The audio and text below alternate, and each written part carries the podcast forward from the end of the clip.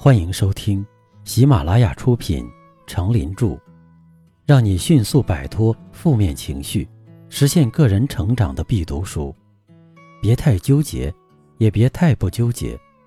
播讲，他们叫我刚子。欢迎订阅并分享给你的朋友。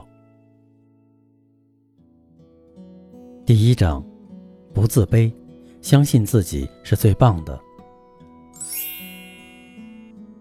第十一篇，脱掉伪装，潇洒的做自己。没有任何人可能取悦所有的人，想要符合所有人的期望，势必失去某些人的尊敬。美国著名影星玛丽莲·梦露就是最具代表性的例子。她因身为偶像明星，必须努力维持大家喜爱的特定形象，然而。这些形象都是电影塑造出的魅力，并非真实的梦露。于是，他为了维持这个形象，导致精神衰弱，必须经常服用安眠药，最后竟落得自杀殒命的悲剧而收场。梦露的无奈，其实不就是许多人的心境写照吗？明明伤心，但却仍要强装笑脸。明明想爱，却裹足不前；明明不想做，却牺牲自己以迎合别人；明明满心愤怒，却不敢以真面目示人。比利乔在《陌生人》这首歌中，生动地描述了我们是如何隐藏自己的。我们都有脸，却将它们永远藏起来，等待大家都走光，我们才把脸。拿出来，留给我们自己看。如果一个人戴惯了面具后，就无法分清楚哪一个才是真正的自我。等到找回自我的时候，才发现，在层层叠叠的伪装下，自我早已消失殆尽了。请比较自己在别人面前的表现，与内心真正的感觉之间的差异。请问问自己。是否为了维护形象而压抑内心真实的感受？是否觉得自己很虚伪、很人工、很表面？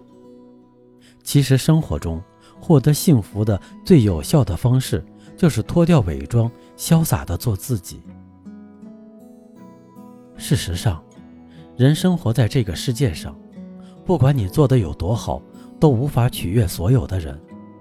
人活在世界上，所追求的应当是自我价值的实现，以及对自我的珍惜。不过，值得注意的是，一个人是否实现自我，并不在于他比他人优秀多少，而在于他的精神上能否得到幸福的满足。只要你能够得到他人所没有的幸福，那么即使表现的不高明也没有什么。在这方面。珍妮的做法就很值得学习。有一天下午，珍妮正在弹钢琴时，七岁的儿子走了进来。儿子听了一会儿，说：“妈妈，你弹的不怎么高明吧？”“是的，是不怎么高明。任何认真学琴的人听到他的演奏都会退避三舍。不过珍妮并不在乎。这么多年来。”珍妮一直这样不高明的弹，弹得很高兴。珍妮也喜欢不高明的唱歌和不高明的绘画。以前她还自得其乐不高明的缝纫，后来做久了，终于做得不错。珍妮在这些方面的能力不强，但她不以为耻，因为她不是为他人而活。她认为自己有一两样东西做得不错，其实。任何人能够有一两样做得不错，就应该够了。啊，你开始织毛线了。一位朋友对珍妮说：“让我来教你用卷线织法和立体织法来织一件别致的开襟毛衣，织出十二只小鹿在金钱跳跃的图案。我给女儿织过一件这样的，毛线是我自己染的。”珍妮心想。他为什么要找这么多麻烦？做这件事儿只不过是为了使自己感到快乐，并不是要给别人看与取悦别人。直到那时为止，珍妮看着自己正在编织的黄色围巾，每星期加长五六厘米时，还是自得其乐。从珍妮的经历中，我们可以看出她生活的非常幸福，而这种幸福的获得，正在于他不为了向他人证明自己是优秀的，而有意识的去索取别人的认可。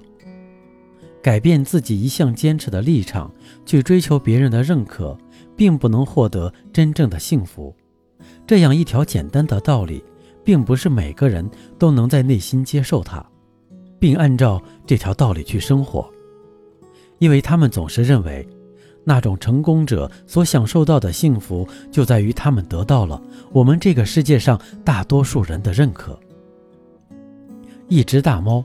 看到一只小猫在追逐它自己的尾巴，于是问道：“你为什么要追逐你自己的尾巴呢？”小猫回答说：“我了解到，对一只猫来说，最好的东西便是幸福，而幸福就是我的尾巴。因此，我追逐我的尾巴。一旦我追逐到了它，我就会拥有幸福。”大猫说：“我的孩子。”我曾经也注意到宇宙的这些问题，我曾经也认为幸福在尾巴上，但是我注意到，无论我什么时候去追逐，它总是逃离我；但当我从事我的事业时，无论我去哪里，它似乎都会跟在我的后面。这则寓言说明了一个问题，那就是幸福完全是一种个人的感受。因为幸福无需寻求他人的认可，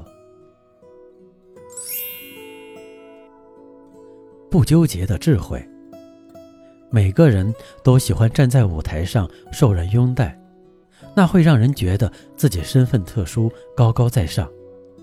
然而，大多数站在舞台上的人，为了维护既定的形象，往往都被迫戴上面具为自己伪装。且在假象的遮掩下丧失了真性情，久而久之，甚至忘了自己是谁。